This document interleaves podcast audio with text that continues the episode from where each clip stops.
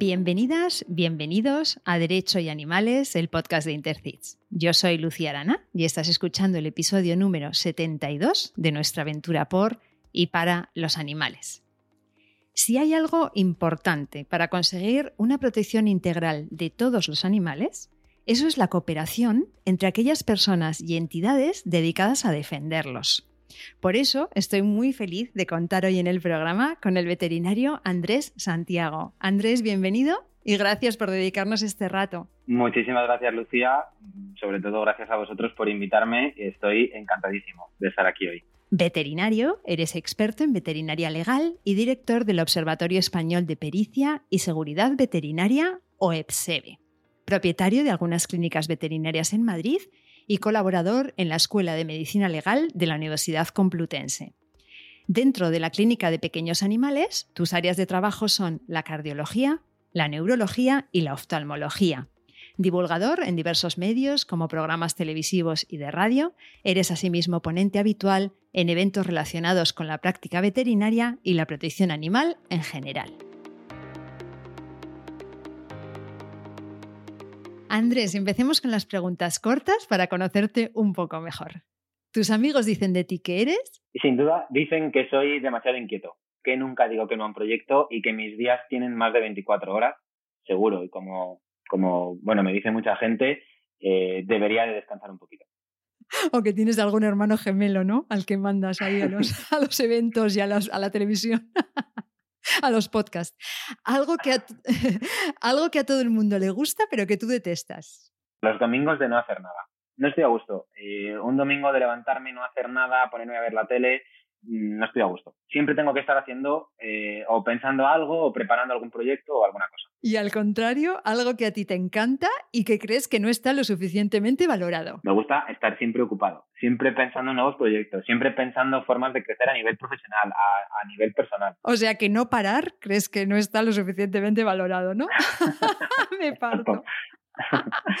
Dime, un sueño que te gustaría cumplir en esta vida. Bueno, debes de tener un montón con, tal, con lo que estás contando. Eh, yo creo que el principal de todos ya lo he cumplido. Eh, mi trabajo se basa en salvar vidas animales, eh, de animales que, no pueden decir nada, que no pueden hablar, que no me dicen qué les pasa. Y eso es algo que me apasiona.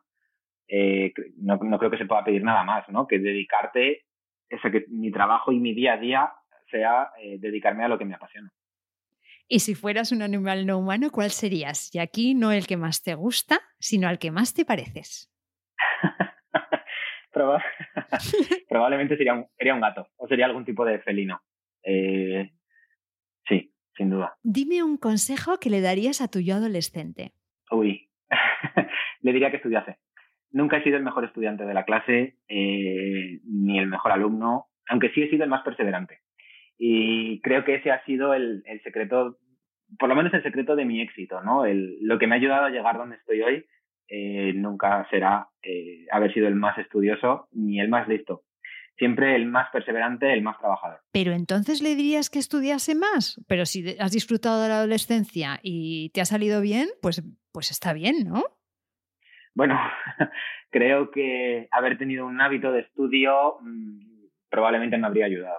Yo, desde luego que si mis profesores me escuchan, se asombrarían de que, de, que haya llegado Andrés Santiago a donde ha llegado. Igual te escuchan, ¿eh? Un saludo a los profesores de Andrés desde aquí. Una cosa, dime una cosa que te guste, una que te interese y una que te apasione. Bueno, soy muy, muy fan de las escapadas al campo, ¿no? De, coger un día a los perros, el coche, irme al campo o a un lago o algo así. Es verdad que eh, no suelo tener tiempo, no es algo que haga mucho. Tengo muchísimo interés eh, en la inteligencia emocional. Leo un montón de libros de psicología y, de cosas muy parecidas. Eh, y bueno, la gente que me conoce, una pasión, no cabe duda, los caballos. Y dime un lugar en el mundo en el que te gustaría vivir, aunque fuera por un tiempo. En cualquier isla. Me daría igual. Creo que necesito en algún momento irme a vivir a una isla eh, cerca, del, cerca del mar. Estuve a punto de irme a vivir a Mallorca. Mm, la verdad, por un tema de licencias, al final no he podido irme, pero algo así me encantaría. Y dime qué es lo mejor y lo peor de tu profesión. Bueno, lo mejor es salvar vidas de, animales, ¿no? Em, llegar a casa eh, y haber trabajado 27 horas ese día, pero llegar a casa y haber salvado la vida al menos de un animal eso es lo mejor de ser veterinario. lo peor, mm, lo peor muchas veces son los tutores de algunos de mis pacientes. A veces que te quitan las ganas de trabajar. Es interesante lo que dices. Yo me acuerdo cuando estaba en la protectora de voluntaria, siempre le decía a un compañero mío, voluntario también, siempre le decía, mira, los animales nunca te van a, nunca te van a quemar. Si te quemas alguna vez en la, en la prote, nunca va a ser por los animales, siempre va a ser por, por la parte humana, ¿no? Tenemos, tenemos que, hay que gestionar, gestionar mucho, ¿no? Y dime una cosa que no volverías a hacer nunca si de pronto esta noche fueses multimillonario si fuese multimillonario. Bueno, al contrario de lo que cabe pensar, no dejaría de trabajar, seguiría siendo veterinario. Tengo un muy buen amigo eh, que siempre lo dice, no sabría ser nada más que veterinario, eh, pero sí seleccionaría, como hemos dicho antes, sí seleccionaría las familias a las que atiendo. Eh, ayudaría hasta el infinito a los pacientes de familias agradecidas y de gente que valore tu trabajo. El resto para otro compañero sintiéndolo mucho. para, otro compañero que no sea multimillonario. Eh, si somos multimillonarios es lo que hay. Oye, ¿y eres más de series o de películas? Eh, de series, la verdad. Eh, soy más de series y además no series de televisión, no veo mucho la tele, pero sí veo Netflix y cosas de estas. Pues recomiéndanos una serie. The Good Doctor. Para mí es de las mejores, ¿no? es raro, creo, porque bueno, pues me paso todo el día haciendo medicina, llego a casa y lo que quiero es eh, seguir en ese ámbito. Eh, The Good Doctor me gusta mucho, Shoots es una serie de derecho, eh, también me gusta mucho, la verdad. Eh, siempre, siempre son series de este estilo, relacionadas con la medicina, relacionadas con el derecho o, similar. Ah, qué bueno. Mira, Suits me encanta porque además el, protagonista no puede ser más guapo, pero el Good Doctor no la he visto y te quería preguntar, para las que somos muy así, muy sensibles a imágenes de estas explícitas de operaciones y, y cosas así, ¿salen cosas así o no? Bueno, no, la verdad es que tienen bastante cuidado y, y bueno, evidentemente es una serie, es ficción, pero tiene cosas muy buenas. A mí me gusta. además, me, gusta pensar los casos con, los protagonistas. Ah, pues las pondremos ambas en las, en las notas del programa. Y eh, este año estamos dando visibilidad a entidades de protección animal, así que dinos una que te guste por algún motivo el trabajo que realiza. Bueno, siempre hablo de la, de la misma. Eh, la asociación a la que yo más ayudo y en la que más confío es la que dirige Juan Gancedo. Eh, Juan Gancedo se dedica a salvar animales de la Cañada Real de Madrid, que para quien no lo sepa es una zona horrible, es como un mundo paralelo en Madrid.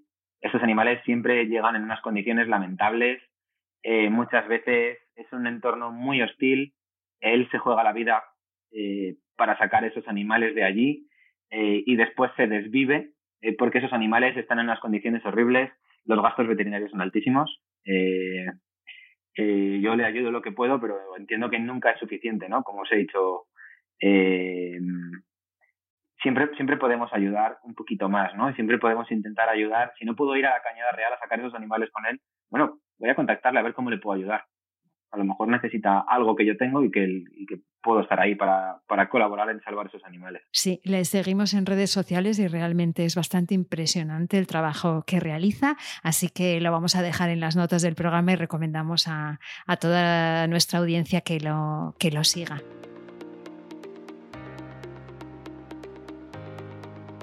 Andrés, aunque hemos titulado el episodio Negligencias veterinarias, voy a aprovechar que te tengo aquí para preguntarte también por otros asuntos. Entonces, si te parece, empieza por contarnos qué es el Observatorio Español de Pericia y Seguridad Veterinaria, cuándo nace, con qué objetivos, cuántos profesionales lo componéis, bueno, todo lo que quieras compartir. Como has dicho, eh, yo estoy eh, actualmente como colaborador en la Escuela de Medicina Legal de la, de la Facultad de Medicina de la Universidad Complutense de Madrid.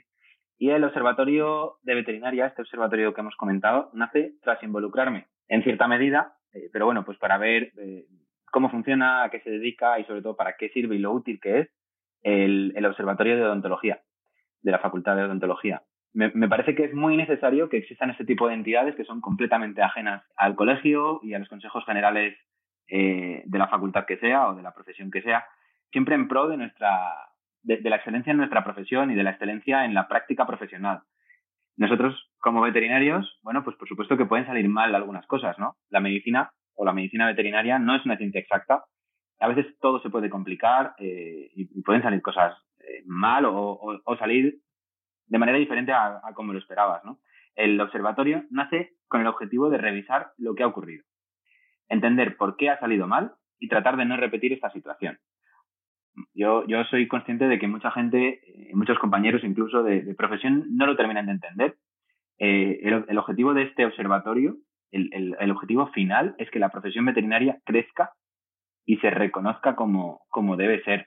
Nos llegan muchísimos casos de toda España, a, veces de fuera de España. Eh, hemos llevado casos incluso colaborando con la Universidad de Cambridge, situaciones que han pasado allí, casos en Sudamérica, casos relacionados con, con animales eh, de competición a nivel internacional.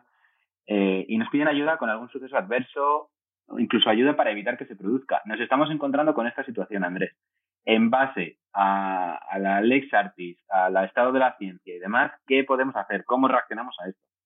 Eh, hace poco, vamos, sin ir más lejos, la semana pasada, he estado en un hospital veterinario muy importante a nivel nacional.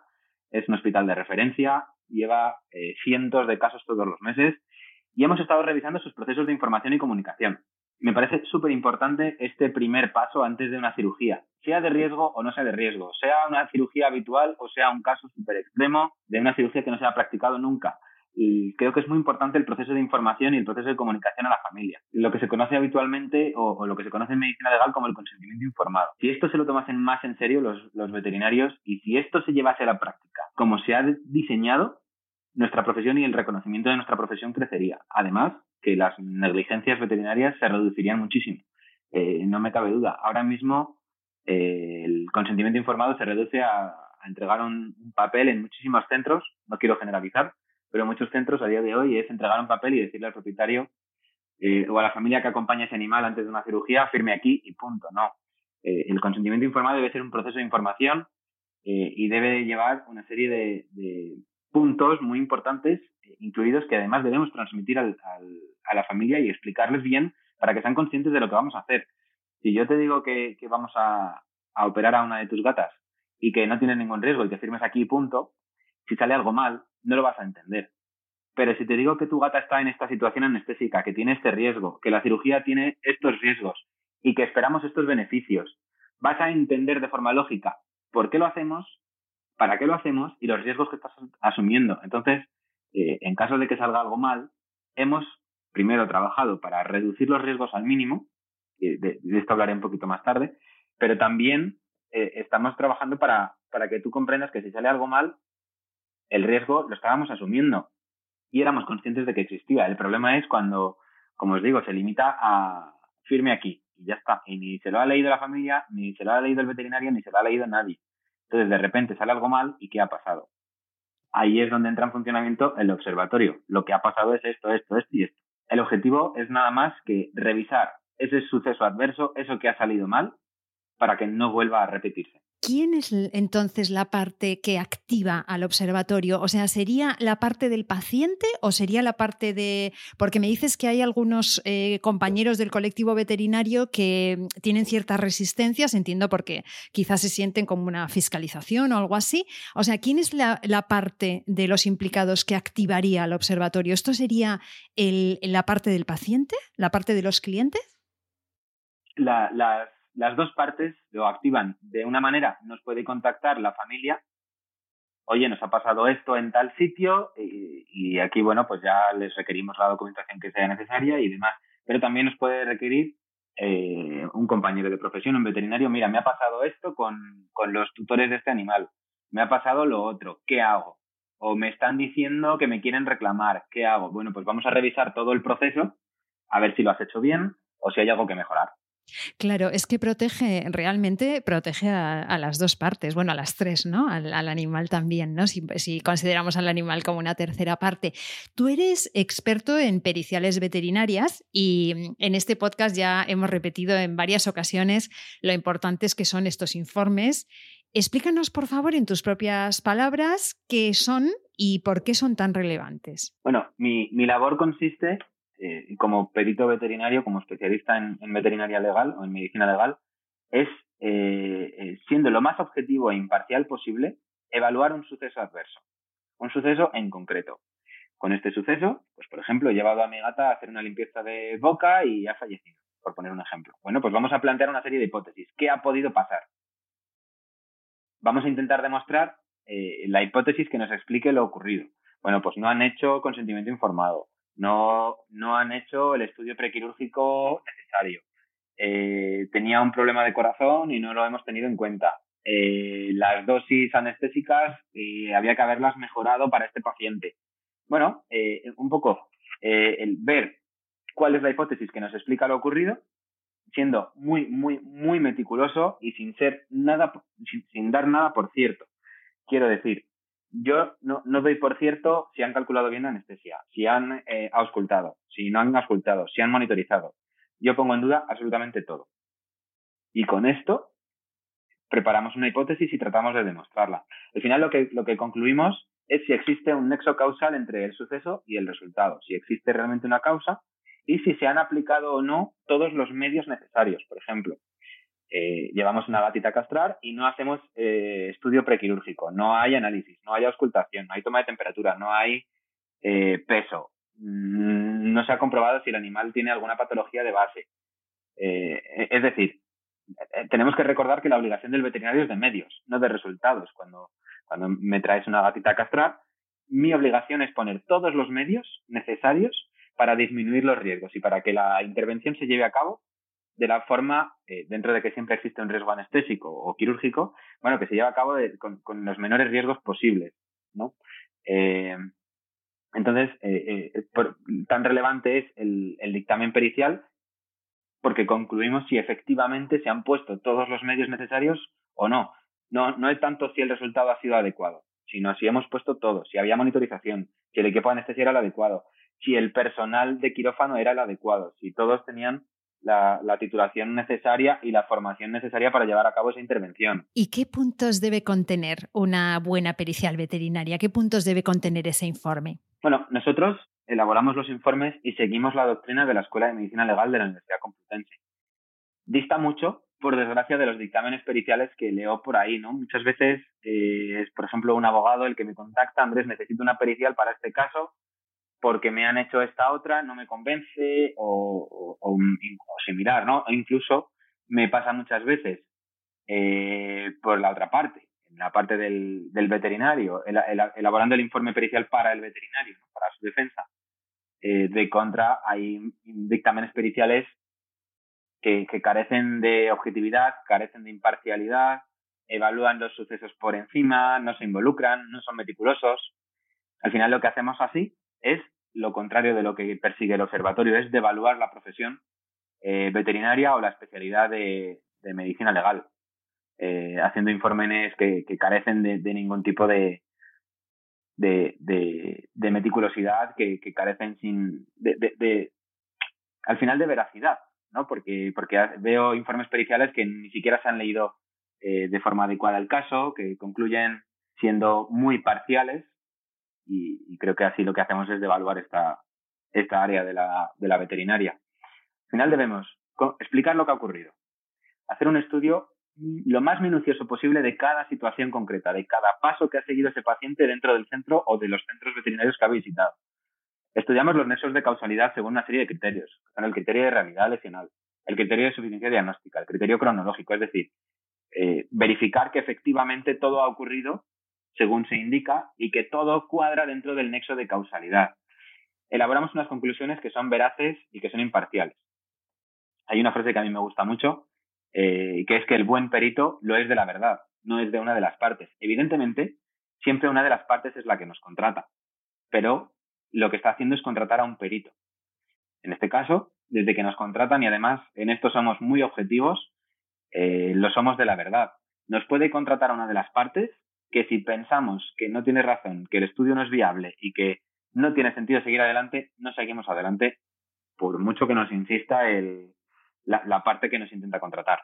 Y esto, esto es una cosa que a veces eh, cuando la familia es la que nos quiere contratar y, no vemos que exista caso, digamos que no, que no, no, están teniendo razón con lo que nos están proponiendo, no seguimos adelante y parece, o a veces piensan las familias de forma equivocada, que es porque queremos defender eh, al, veterinario, pero no es así, es simplemente porque siendo muy objetivos eh, no tiene sentido seguir, entonces pues para qué vamos a, a, continuar por esa línea, vamos a hacer perder el tiempo y a perder el dinero y a perder energías a una familia que lucha contra algo que probablemente no lo hayan explicado adecuadamente. Entiendo que siempre tenéis que tener acceso al animal. ¿Esto es así? ¿O podéis hacer una pericial a través de otro tipo de informaciones? ¿O tienes que ver y tocar al animal? En la mayoría de ocasiones no tenemos acceso al animal, no tenemos muchas veces necropsia y lo que hacemos es basarnos en la historia clínica del animal. Por eso es algo que, que yo explico en un montón de medios, que es muy importante tener una historia clínica de nuestro animal y salir siempre de consulta con un informe con un informe clínico de lo que nos de lo que ha visto el veterinario, de lo que ha explorado, de lo que ha diagnosticado, de las pruebas diagnósticas que ha hecho y de lo que ha administrado a nuestro animal o la pauta de tratamiento que, que ha propuesto. Incluso si hacen radiografías, llevarnos las imágenes. Si hacen ecografías, tener las ecografías. Si le han hecho una analítica, tener esa analítica. Porque puede pasar cualquier cosa y necesitamos tener ese registro. Eh, la mayoría de, nuestra, de, nuestro trabajo se basa solamente en, en, en revisar esa, esa, documentación. No tenemos acceso a, a, Sería lo ideal, ¿no? Tener siempre acceso al animal eh, o al menos tener un informe de una necropsia. Pero por desgracia, las familias no están siempre eh, informadas de, de, lo que tienen que hacer, ¿no? Yo entiendo que además en situaciones muy estresantes para todos, el paciente se congela o se lo lleva al crematorio, desaparece el cadáver y al final pues no tenemos necropsia muchas veces. ¿Y tienes algún ejemplo mm, de casos que hayas llevado tú o casos que conozcas en los que la pericial veterinaria haya sido determinante para la resolución del caso? Nosotros aquí en el podcast hemos tenido alguna, algún episodio en el que la pericial fue, fue determinante. ¿Tienes tú algún ejemplo? Nosotros desde el observatorio llevamos casos eh, desde, desde medicina y cirugía de pequeños animales, casos de grandes animales, eh, de explotaciones de ovino, de bovino, de porcino, explotaciones lácteas. Eh, llevamos casos de caballos de competición, por ejemplo, es muy habitual, eh, tipo de exámenes precompra, el veterinario eh, hace un, estudio radiológico, no advierte una lesión, ese caballo se vende, a lo mejor es un caballo de 100 o de 200 mil euros, ahí tenemos un problema. Creo que la pericial siempre es determinante porque al final es, digamos, el documento en el que se van a basar, eh, eh, pues si llega el caso del juez, para, para teniendo en sus manos un documento objetivo e imparcial para determinar si existe o no responsabilidad profesional. Eh, por ejemplo, un paciente que acude a consulta con una masa en la piel de dos centímetros. Su veterinario diagnostica de forma entrecomillada, sin pruebas diagnósticas, un tumor benigno. Pues por la consistencia y por la apariencia, me parece que va a ser un lipoma. Perfecto. Seis meses después, eh, acuden a otro centro, ahora sí, hacen las pruebas pertinentes, hacen una eh, citología, una punción y demás y diagnostican un tumor maligno. En este caso, nos encargan eh, un dictamen pericial para, para concluir si existe o no eh, algún tipo de responsabilidad profesional. Y en este caso concreto, bueno, pues se demuestra que existe un retraso diagnóstico y una pérdida de oportunidad tenemos un problema y es que ahora este tumor, que era de 2 centímetros al principio, es de 6 centímetros, pero este no es el problema. El problema es que se ha ido a los pulmones. Ahora ya no podemos, con una simple cirugía, solucionarlo. Eh, bueno, pues aquí entra en función el observatorio, estudia el caso, trata de informar a los facultativos siempre. Siempre procuramos hablar con, con los facultativos involucrados eh, para entender qué es lo que ha ocurrido. Eh, vuelvo a decir que la medicina no es una ciencia exacta, que podemos haber pensado en un montón de cosas, pero hay un montón de cosas que están protocolizadas. Si tenemos una masa en la piel, debemos saber que por protocolo hay que tomar una muestra, hay que hacer una citología, si tengo dudas, recomendar una biopsia, etcétera. Otra cosa es que, que la familia me diga, mira Andrés, no puedo, esto me cuesta 100 euros y no. Perfecto, dejo constancia de ello en el informe. Advierto una masa de 3 centímetros, de 5 centímetros, de 27. Recomiendo una punción y una citología o un estudio de biopsia y, y, y anatomopatología o lo que sea me lo declinan por tema económico, fantástico, pero yo lo he dejado constar. El problema es que si yo a la familia no le explico cuál es el protocolo que debemos seguir y pienso en su bolsillo, porque evidentemente salió mucho más barata la consulta en la que se diagnostica un tumor benigno que la consulta en la que se diagnostica un tumor maligno. Pero el propietario yo creo que no viene a consulta para que ahorremos dinero, viene para que solucionemos un problema de salud en su animal. Yo creo que en la mayoría de casos eh, la, la pericial veterinaria o una buena pericial veterinaria es determinante para concluir si existe o no responsabilidad y resolver el caso. Vamos a hablar ahora de negligencias, que esto que has contado creo que sería un tipo de negligencia, pero bueno, vamos a hablarlo desde hoy desde la perspectiva vuestra, ¿no? del colectivo veterinario. Entonces, en primer lugar, ¿qué se entendería por negligencia veterinaria? ¿De qué estamos hablando? Una negligencia veterinaria es toda aquella de la que se deriva una responsabilidad profesional por una mala praxis. Esto quiere decir nosotros, eh, según el estado de la ciencia a día de hoy, tenemos unas eh, normas, deberes eh, y obligaciones acorde a la buena práctica veterinaria. esto por poner un ejemplo, ¿no? Si entramos a una cirugía, imaginad que tenemos que cazar un perro. No tenemos la obligación de garantizar que todo sale bien, pero sí tenemos la obligación de hacer todo lo que sea necesario para que salga bien y para disminuir riesgos. Esto quiere decir, mi labor y, mi responsabilidad como facultativo es recomendarte hacer un estudio prequirúrgico completo. Si considero que necesito radiografías, te las tengo que pedir. Si necesito un electrocardiograma, te lo tengo que pedir. Si necesito un estudio ecocardiográfico porque me parece que has vuelto un soplo, te lo tengo que pedir. Todo lo que haga falta para disminuir los riesgos. Necesito contar con profesionales cualificados, necesito contar con anestesistas, con cirujanos, con auxiliares. En mi experiencia, si ponemos todos los medios requeridos, suele salir bien. Una negligencia por ejemplo, es eh, una cirugía para la que no estoy preparado a nivel profesional o porque no dispongo de los medios necesarios. No tiene por qué ser que yo como profesional no sea capaz. Eh, esto es eh, un caso que hemos tenido la semana pasada. nosotros en uno de los centros hacemos referencia en algunos tipos de cirugía y en cardiología.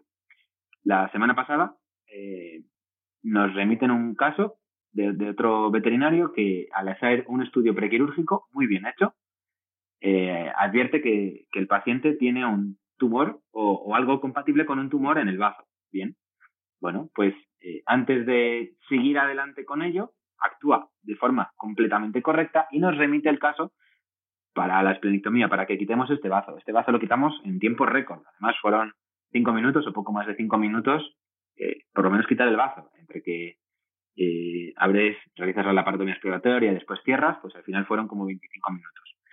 Pero era una urgencia y la situación lo requería. En este caso, su veterinario habitual es muy consciente de los medios que tiene a su disposición y remite a un centro que sí tiene estos centros. Si lo hubiese intentado, porque puede ocurrir que diga, bueno, pues esto, eh, por mis conocimientos puedo hacerlo, aunque no tenga los medios, vamos a intentarlo.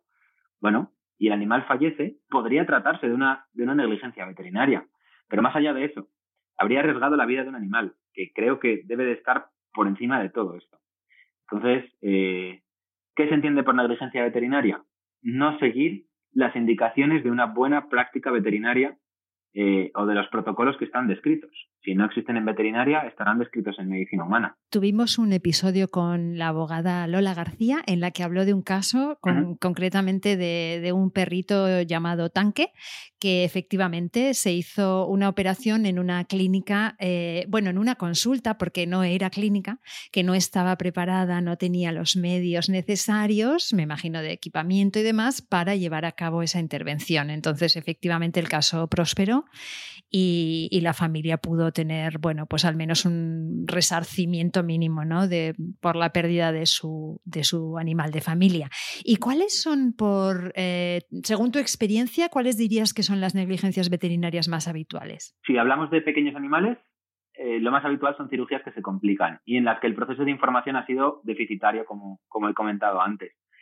Mm, pérdidas de oportunidad por errores diagnósticos. Hay que tener en cuenta también, eh, defendiendo al veterinario, que muchas veces eh, hay familias o hay tutores que, casi nos obligan a intuir una patología porque no autorizan las pruebas, no te dejo hacer un TAC, no te dejo hacer una resonancia, no te dejo hacer una analítica, ni mucho menos una ecografía.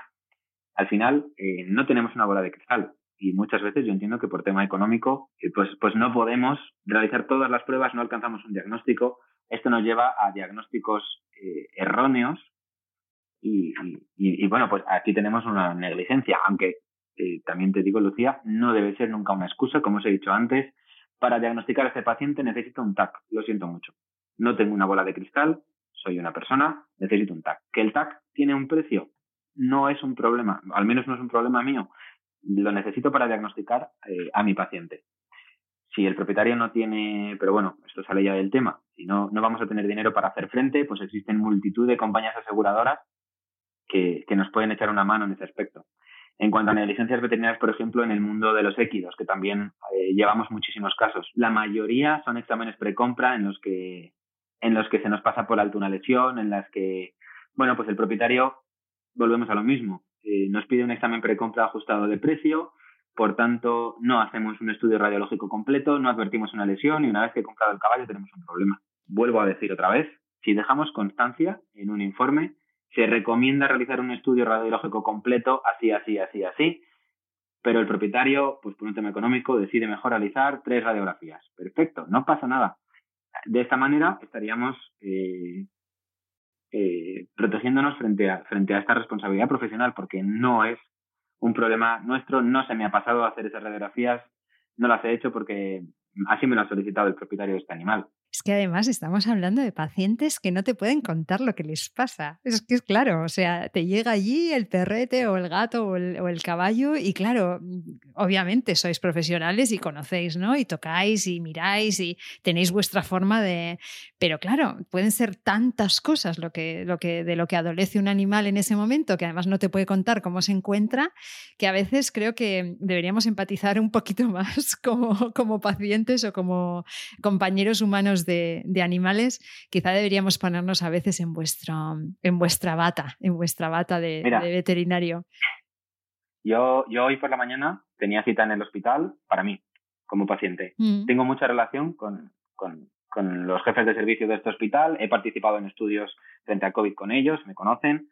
Eh, voy por unos problemas de espalda eh, y entro en, en radiología y, y los técnicos de rayos me dicen, ¿dónde te duele, Andrés? Claro, me duele aquí, perfecto. Ponte en esta posición, haz así, respira, no respire, ponte de esta otra manera. Mm, y, me reía con ellas porque eh, en mi caso entra un paciente que a lo mejor viene triste. Y yo tengo que adivinar qué le está pasando, dónde le hago radiografías, que, si necesito una analítica, si necesito una ecografía, y todo esto pensando en el bolsillo de su familia. Claro, claro eh, eh, yo he entrado y les digo exactamente me duele aquí, me han hecho una resonancia, tengo una protusión en tal sitio, haz una radiografía de los pulmones, pero no respires, ponte así, los brazos para arriba, los brazos para abajo.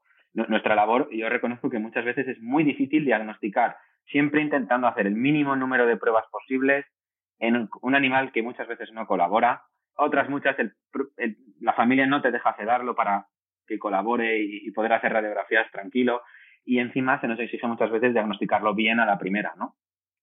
En mi caso llevo casi un mes yendo de médico en médico hasta, hasta que me, bueno, y todavía siguen haciendo una serie de pruebas. Eh, no, somos conscientes muchas veces de, lo difícil del diagnóstico eh, para la profesión veterinaria, porque además es lo que tú has dicho. Tengo un paciente delante que lo único que le pasa es que está triste. Tremendo, tremendo. Sí, sí. Bueno, igual Andrés, esto em, es, eh, te lo digo así en una parte, lo que te está diciendo tu cuerpo es que necesitas parar un poco, pero bueno, lo dejamos ahí. ¿Qué, ¿Qué opciones tiene el tutor de un animal que sospecha que su animal ha podido ser víctima de una negligencia? Bueno, yo creo que, que sobre todo por culpa de la desinformación, ni siquiera sabes lo que tienes que hacer, ¿no? Como, como tutor de un, animal. Lo primero que puedes hacer es contactar con el colegio veterinario al que pertenece el facultativo. Si esto ha ocurrido en Madrid, con el colegio de Madrid. Si ha ocurrido donde sea, ¿no? Cada comunidad tiene su colegio responsable. Y solicitar, eh, abrir una reclamación, solicitar que revisen el caso. Por supuesto que puede dirigirse al observatorio, a EPSEBE, y, y nosotros revisamos el caso. En muchas ocasiones no existe negligencia, aunque lo parezca. Eh, en ese caso, como os he contado antes, concluimos el caso, intentamos informar a la familia de, de lo que ocurre, explicar la situación, que entiendan que efectivamente no existe negligencia. Eh, yo, yo soy, y, cada vez lo, lo, constato más, la mayor parte de las negligencias o de las reclamaciones ocurren por una mala comunicación entre el veterinario y el tutor de ese animal. Eh, es, es, lo que te he dicho antes. Si me traes a tu gatita para castrar, yo no te informo de los riesgos y pasa algo, tú no lo sabías. Entonces, claro que vas a reclamar. En cambio, si yo te informo de que tu gatita tiene un problema de corazón, que le hemos hecho un estudio ecocardiográfico, que lo ha hecho un cardiólogo, que la situación la va a monitorizar un anestesista y que la cirugía la va a llevar a cabo una cirujana con 12 años de experiencia. Si fallece, yo lo voy a sentir más que nadie, pero puedo estar tranquilo que hemos puesto todos los medios necesarios para que esto no ocurra. Y tú vas a estar tranquila porque sabes que hemos puesto todos los medios necesarios para que ocurra. En cambio, si llegas y te digo, ah, tiene un soplo, pero no pasa nada, y luego fallece, pues claro que vas a reclamar. Em, en caso de que en tu colegio, por lo que sea, no estés cómodo, puedes eh, recurrir al Consejo General de Veterinarios también. Es una entidad eh, que es responsable de todos los colegios eh, a nivel nacional. Vale, sí, esa tenía una pregunta en este sentido, claro, porque si reclamamos al colegio del propio veterinario, donde el propio veterinario que ha cometido la presunta supuesta negligencia está colegiado, no sé si estoy siendo un poco desconfiada, pero podría ser que este colegio trate como de, bueno, quitarle hierro al asunto, ¿no? O al menos se podría pensar como paciente, ¿no? Que el colegio va a proteger a sus colegiados, ¿no? Mm, es algo que, nos puede parecer así desde fuera. Entonces, dices que sería más imparcial eh, o más independiente el Consejo General de Veterinarios de España. Así es. Bueno, yo, puedo entender ¿no? ese pensamiento en, el tutor y decir, claro, pero es que si pongo una reclamación en el colegio de, este veterinario, pues le van a defender. Perfecto. Bueno, pues eh, tenemos el Consejo General de Veterinarios de España, tienen un servicio jurídico, tienen peritos veterinarios especializados, solicitan toda la documentación al colegio al que pertenece el veterinario, este colegio a su vez le va a solicitar toda la documentación al veterinario. Eh, por supuesto, van a contactar con el tutor para que adjunte la documentación que considere pertinente, por supuesto, para llevar a cabo esa reclamación y van a eh, elaborar un informe pericial van a bueno, pues tratar un poco de constatar qué es lo que ha ocurrido y si existe o no, eh, de la forma más imparcial posible, eh, negligencia y responsabilidad profesional. Ah, lo has comentado varias veces durante la charla y también lo comentaste en, Sevilla, en el tercer Congreso Andaluz de Derecho Animal, donde yo te, tuve la suerte de escucharte el tema de la comunicación. A mí me llamó mucho la atención aquello que dijiste porque, mm, bueno, eh, bueno porque es a lo que yo me dedico y porque además creo que es uno de los grandes problemas que tenemos a nivel humano con todo, ¿no? O sea, es como que mm, yo creo que las guerras, podríamos acabar con la guerra si pudiésemos ser capaces de, tener una comunicación más sana, ¿no? Entonces, ¿puedes explicarnos un poco más esto? Porque me parece de verdad realmente interesante y quizá ponernos algún ejemplo más. Nos has puesto alguno, pero ponnos alguno más. Bueno, eh, yo, es que sí, sí, eh, creo que siempre es un problema de comunicación o casi siempre es un problema de comunicación. Eh, hablo de negligencias o de situaciones adversas no por falta de medios, sino cuando realmente ocurre algo pues, y, sale mal, ¿no? sale como esperabas. ¿no? Como has comentado, yo hago bastantes cosas de neurología, a veces nos remiten casos. pues, por ejemplo, te pongo un ejemplo, ¿no? Tenemos un paciente con un déficit propioceptivo en una extremidad, es decir, un paciente que viene porque ha ido a su veterinario habitual porque no puede mover bien una patita, por ejemplo, porque muestra incoordinación. Bien, eh, nosotros hacemos un TAC y confirmamos que, pues, por ejemplo, tiene una hernia discal, que es algo muy típico en esta situación. En nuestro caso personal, tenemos un dossier informativo de la mayor o de las principales patologías eh, que operamos. Eh, entonces, en ese dossier yo le explico al tutor lo que tiene su paciente, su, su animal, por ejemplo, tiene una hernia, que es esto, vienen dibujos, viene una explicación teórica. Eh, sin, irnos al ámbito médico, por supuesto, es, es un dossier enfocado al tutor de esa mascota para que entienda de forma clara y sin conocimientos técnicos lo que ocurre. Tiene una hernia. Eh, esta hernia comprime la médula. nosotros lo que vamos a hacer con esta cirugía, que consiste en esto y esto y esto, es descomprimir esta médula. ¿Qué ocurre? Que puede existir una situación en la que esto lleva pinzado mucho tiempo o ha hecho un daño irreversible a los nervios. Entonces, aunque nosotros descomprimamos la médula, podemos no recuperar la, movilidad que esperábamos, podemos no volver a una situación anterior. Eh, esto lo graduamos en base a, una serie de criterios. Por ejemplo, si atendemos al paciente y operamos al día siguiente de empezar a advertir este déficit propioceptivo, al día siguiente de esperar de que el propietario vea que efectivamente eh, este animal tiene, tiene un problema en una extremidad, las posibilidades de, recuperación son mucho más altas. En cambio, eh, cuando nos llega una familia eh, con un perrito que casi arrastra una pata porque lleva un mes y medio así y, ahora ya llega a un límite en el que ya quieren operar, bueno, pues en esta situación explicamos que sí, que lo podemos operar, entregamos el dossier, y yo te explico todo, pero hay que ser muy conscientes de que este paciente lleva un mes y medio con la médula comprimida y que aunque nosotros descomprimamos puede no retomar eh, la situación que esperábamos, no puede, puede quizá mejore o, deje de empeorar, pero es posible que no recupere del todo esa movilidad. Em, ¿Qué ocurre? Que, nosotros explicamos esto y hay veces en las que el propietario dice, ah, pues es que si no voy a recuperarlo del todo, ya no quiero. Fantástico. Eh, esta familia eh, tiene que ser consecuente con lo que está decidiendo y tiene, y tiene que decidir con toda la información posible. Yo no puedo decirte, eh, ah, no pasa nada, porque esto hacemos una milimerectomía, descomprimimos por aquí y por aquí y se queda todo perfecto. Claro, entonces después de un mes, cuando ese paciente no haya recuperado la movilidad, esta familia va a querer reclamarme esa responsabilidad y va a querer va a creer que está ante una negligencia, cuando no es así, porque nosotros hemos hecho lo que se debe hacer, pero no hemos recuperado, por la razón que sea, la, movilidad que esperábamos, por, poner un ejemplo, ¿no? Em, y, esto se hubiese solucionado con un simple eh, con una simple consulta en la que comunicamos de forma adecuada eh, a la familia lo que, lo que tienen delante. Eh, por ejemplo, en, en, corazón nos remiten muchas veces cachorritos que a lo mejor pesan uno, dos, tres kilos. Con dos o tres meses su veterinario ausculta un soplo, que es un ductus, por ejemplo. Mm, tenemos que operar. Bien, bueno, pues yo explicamos la situación. Y explicamos la situación de forma personalizada para ese caso.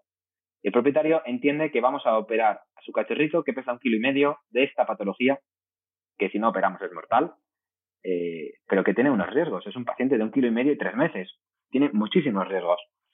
Mm, explicamos cómo reducimos riesgos, pero eh, la familia siempre es consciente de lo que vamos a hacer, de lo que ocurre, de lo que no ocurre, de la envergadura de, la cirugía o de la situación. Eh, yo, soy partidario de que si, conseguimos que la familia entienda lo que vamos a hacer y los riesgos que asumen, no tiene sentido después poner una reclamación porque han entendido todo el proceso que vamos a llevar. Eh, ¿Puede salir mal? Por supuesto. Pero la familia puede estar segura de que hemos puesto todos los medios que, hacían falta. Y al final es siempre un problema de comunicación con, el tutor. Puede ser, quizá, porque si te digo que, que vamos a operar a tu gata del corazón, pero que puede salir mal y fallecer durante la cirugía o al día siguiente, quizá no la operes. Y entonces pierdo esa cirugía. Pero mi responsabilidad eh, dentro de la buena praxis es informarte de todos los riesgos. De la misma manera que en humana, cuando, cuando vas a operarte a un hospital de humana, firmas un consentimiento informado en el que pone prácticamente eh, poco más que si falleces es culpa tuya. Eh, porque te explican absolutamente todos los riesgos que pueden, que pueden derivarse de, esta cirugía, del proceso anestésico y demás. Y luego tú decides si, quieres o no quieres operarte. Pues de la misma manera hacemos con las familias. Siempre tenemos que informar de todo una buena comunicación, además que es la base, ya no solo para la cirugía, sino para el postoperatorio y para una buena recuperación de ese paciente. Es que se os pide eh, un conocimiento técnico, digamos, el conocimiento de vuestra profesión, pero también se os pide esa capacidad pedagógica, esa capacidad de explicar, de hacer dibujitos si hace falta. Yo he tenido que acudir a muchos veterinarios porque he vivido en diferentes puntos de, también en, fuera de España y también aquí en España. Hay muchísima diferencia entre unos profesionales y otros. O sea, yo he tenido veterinarias que realmente me han transmitido, me han explicado todo, incluso como pues con dibujitos a veces. Em, desde aquí yo animo a las personas que sus veterinarios o veterinarias no les estén explicando las cosas, que cambien de profesional, porque quizás suena un poco, un poco duro lo que estoy diciendo, ¿no? Pero realmente es que forma parte de la buena praxis. O sea, a mí sí me parece de suma importancia. Que, que es verdad que seguramente yo como paciente hay cosas que no voy a poder entender. O sea, y si os ponéis muy técnicos ya, bueno, es imposible, pero sí que tienen que contarme todo hasta donde se pueda, ¿no? Porque es lo que tú dices, siempre hay un punto de bueno, no sabemos qué va a ocurrir, ¿no? Tampoco sabemos qué nos vamos a encontrar. O sea, a veces te dice el veterinario, he abierto, me he encontrado más de lo que yo pensaba que me iba a encontrar o lo que sea, ¿no? Eso todo son cosas que pueden ir ocurriendo, ¿no? Pero me parece súper importante lo que dices y, realmente la comunicación, la comunicación y la comunicación, o sea, en, todo, en todos los ámbitos de, de la vida. Andrés, vamos a hablar de, este caso terrible que, el proceso judicial está en marcha y solo, vamos, solo lo quiero tocar contigo un poco porque sé que lo conoces. Em, estamos hablando de este individuo que llevaba décadas traficando con sangre de animales. Entonces, em, a ver si puedes contarnos de forma resumida qué es lo que hacía. Por poneros un poco en situación primero. Eh, básicamente, cuando, cuando un paciente necesita una transfusión de sangre o una transfusión de plasma, tenemos dos opciones. Eh, hablo como veterinario, ¿no? Eh, o conseguir un donante, que no es tan fácil, porque normalmente la situación es urgente. Yo necesito una transfusión de sangre, tengo un paciente que necesita sangre, necesita ya. No la necesita cuando yo encuentre un donante, consiga sacarle la sangre, la procesemos y demás. La necesita ahora, o, la necesita hoy, o como mucho mañana. Entonces, o consigo un donante, o hasta hace poco comprábamos la sangre a este individuo. Eh, este caso, admito que me afectó de forma personal eh, porque he sido cliente suyo durante muchos años. En mis centros se hacían transfusiones de forma habitual eh, en pacientes graves, eh, antes de cirugías, después de cirugías, y siempre teníamos plasma a disposición, pues por ejemplo, pues para parvovirus, para reforzar el sistema inmunológico de, pacientes con parvovirus que estaban hospitalizados. Bueno, pues transfundíamos plasma. Este individuo, quizás suene fuerte, pero lo que hacía era desangrar, sobre todo galgos. el galgo es la raza donante por excelencia eh, hasta su muerte por exsanguinación, es decir, sacaba toda la sangre que tenía el galgo para después vendernos la, eh, creo que eran 80 euros la bolsa. Por supuesto que de saberlo yo nunca hubiese participado de esto.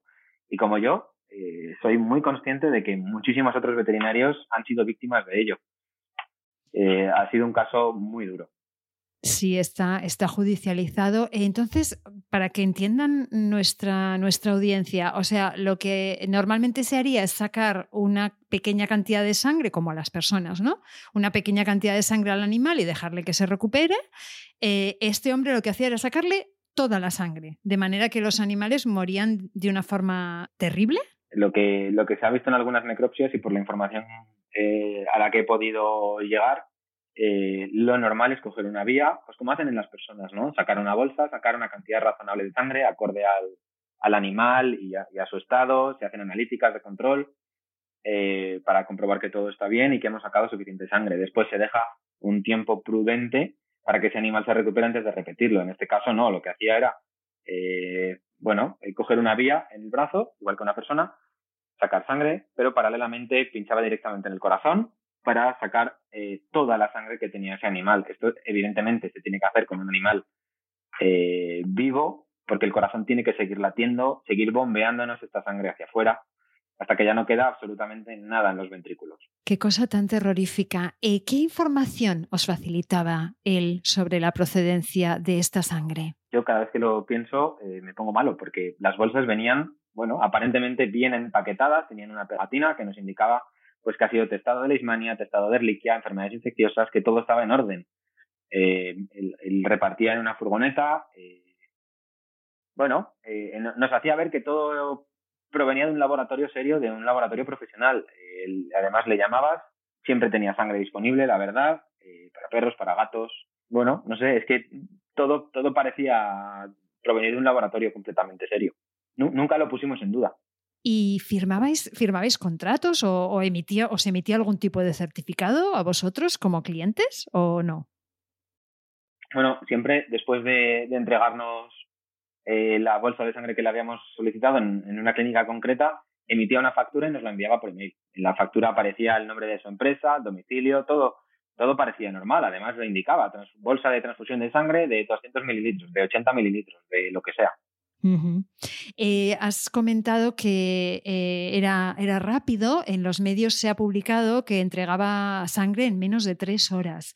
¿Esto te pareció en algún momento sospechoso o qué pensabas? Tal cual lo han indicado los medios. Nosotros llamábamos a una hora concreta y, la verdad es que en ese mismo día te servía la sangre muy rápido. Siempre hemos pensado que tenía sangre almacenada, ¿no? Pues como en cualquier banco de sangre, como un banco de sangre humana, se almacena la sangre y se va utilizando y ya está. Entonces, nunca pensamos que las prácticas no fuesen adecuadas. Una cosa que sí me parecía curiosa entonces, sigue pareciendo curiosa, es que, eh, bueno, nosotros hablábamos con él por teléfono, ¿no? Eh, siempre eh, daba la impresión de estar enfadado. Es, es, una cosa curiosa y es una cosa que hemos comentado varios compañeros, esto es desde siempre. Eh, siempre daba la imagen de estar enfadado, ¿no? sé, hablabas con él por teléfono, sí, te llevo la sangre, pero casi como a disgusto, ¿no? No sé, enfadado con la vida, ¿no? Bueno, como los malos, de, malos, malos de verdad, eh, malo y malhumorado. Eh, ¿Quién sería el órgano responsable de inspeccionar este negocio? ¿Sabes si en alguna ocasión le hicieron inspecciones? No sé si sabes esto. Yo te lo pregunto. Yo no creo, eh, por lo que después hemos visto en las noticias y lo que yo he sabido del Seprona, eh, que tuviese ningún tipo de inspección. Eh, es curioso porque en muchísimas clínicas de Madrid hemos manejado facturas de este sitio, ¿no? O sea, hemos sido clientes de este sitio. supongo que la Comunidad de Madrid, no sé si medio ambiente, si sanidad, deberían de haber hecho este tipo de inspecciones, ¿no? no, no, no, recuerdo cuántos años ha estado abierto, pero decenas de años sin una inspección. Nosotros abrimos una clínica veterinaria y la primera semana ya tenemos una inspección. Entonces, eso, eso sí que es eh, por lo menos curioso. Ay, bueno, sobre, sobre este caso vamos a hacer un episodio con alguno de los operadores jurídicos que lo están llevando, pues cuando llegue el momento, ¿no? Cuando avance y ahora está judicializado. Pero sí que quería aprovechar que estás aquí hoy para que nos cuentes qué medidas legales habéis tomado vosotros como, como veterinarios. Bueno, nosotros nos personalmente nos vamos a personar como acusación particular, como afectados, ¿no? Es que es solo de pensar que cada vez que han transfundido o que he transfundido sangre a un paciente, otro animal ha fallecido y además en unas condiciones terribles, eh, es que me, me, pongo malo. Entonces, con ayuda de, de una abogada que además es especialista en derecho animal, Lola García, eh, vamos a personarnos como acusación particular. Yo, yo no querría que esto quedase en nada, desde luego, con, todo el maltrato animal que ha provocado. Mira, Lola, nuestra Lola, la Lola que comentábamos del episodio de, del perro tanque. Lola es, es miembro, de, miembro de Interceits también. Bueno, Qué bien. Eh, este es un caso que realmente te pones malo, Andrés. Yo creo que todos los que hemos sabido del caso nos hemos puesto malos porque da la sensación, no sé si tú lo ves igual, de que es como una especie de, de hay como un iceberg ahí debajo, ¿no? O sea, es como la punta de, todo un sistema que, está un poco podrido y que, ha fallado, ¿no? Todos de alguna u otra manera. Pero bueno, mirando al futuro, quería preguntar si estáis elaborando protocolos para evitar desde el colectivo veterinario que algo así vuelva a suceder. Yo sé que parte del colectivo eh, ha contactado con, con facultades a nivel nacional para, para conseguir sangre? Pues creo que en Murcia y creo que un banco de sangre en Barcelona se, han puesto a nuestra disposición personalmente. Eh, el protocolo que hemos desarrollado mm, pasa por no utilizar ningún tipo de sangre externa, viendo esta situación. Eh, así que contamos con una serie de asociaciones que tienen donantes de sangre eh, y seremos nosotros mismos los que realicemos la extracción de sangre, la manipulación, la preparación y la, y la administración de la sangre en otro paciente directamente. Creo que eh, es la manera de hacer las cosas mejor para este donante y para el paciente. Claro, es la, es la manera de, de, poner, como has dicho en varias ocasiones durante la entrevista, todos los medios posibles para que, para que las cosas salgan bien. Andrés, vamos terminando. Para, para, acabar, tenemos siempre 30 segundos de oro, le llamamos. Son 30 segundos para que des a nuestras y nuestros oyentes el mensaje que tú quieras. Y tus 30 segundos empiezan ya. Yo tengo una frase que veo cada mañana y que me gusta mucho, además la tengo escrita en un montón de sitios, ya no solo siendo veterinario, sino colaborando con algunas asociaciones y demás, eh, que es que quizás no pueda cambiar el mundo, pero sí la vida de un animal. Gracias Andrés, gracias por tu labor, gracias por contarnos tantas cosas, ha sido súper interesante y muchas gracias y un abrazo. En absoluto, Lucía. Gracias a vosotros siempre. Pues hasta aquí un nuevo episodio de Derecho y Animales en el que nos hemos acercado al importantísimo y complejo, como hemos visto, papel del colectivo veterinario para una protección integral de los animales, porque solo unidas vamos a conseguir cambios reales y duraderos. Gracias por escucharnos un día más, por vuestro apoyo y por vuestra compañía. En 15 días volvemos con más entrevistas porque ya ha llegado nuestro tiempo, el tiempo de los derechos de los animales. Nación Podcast te agradece haber elegido este podcast.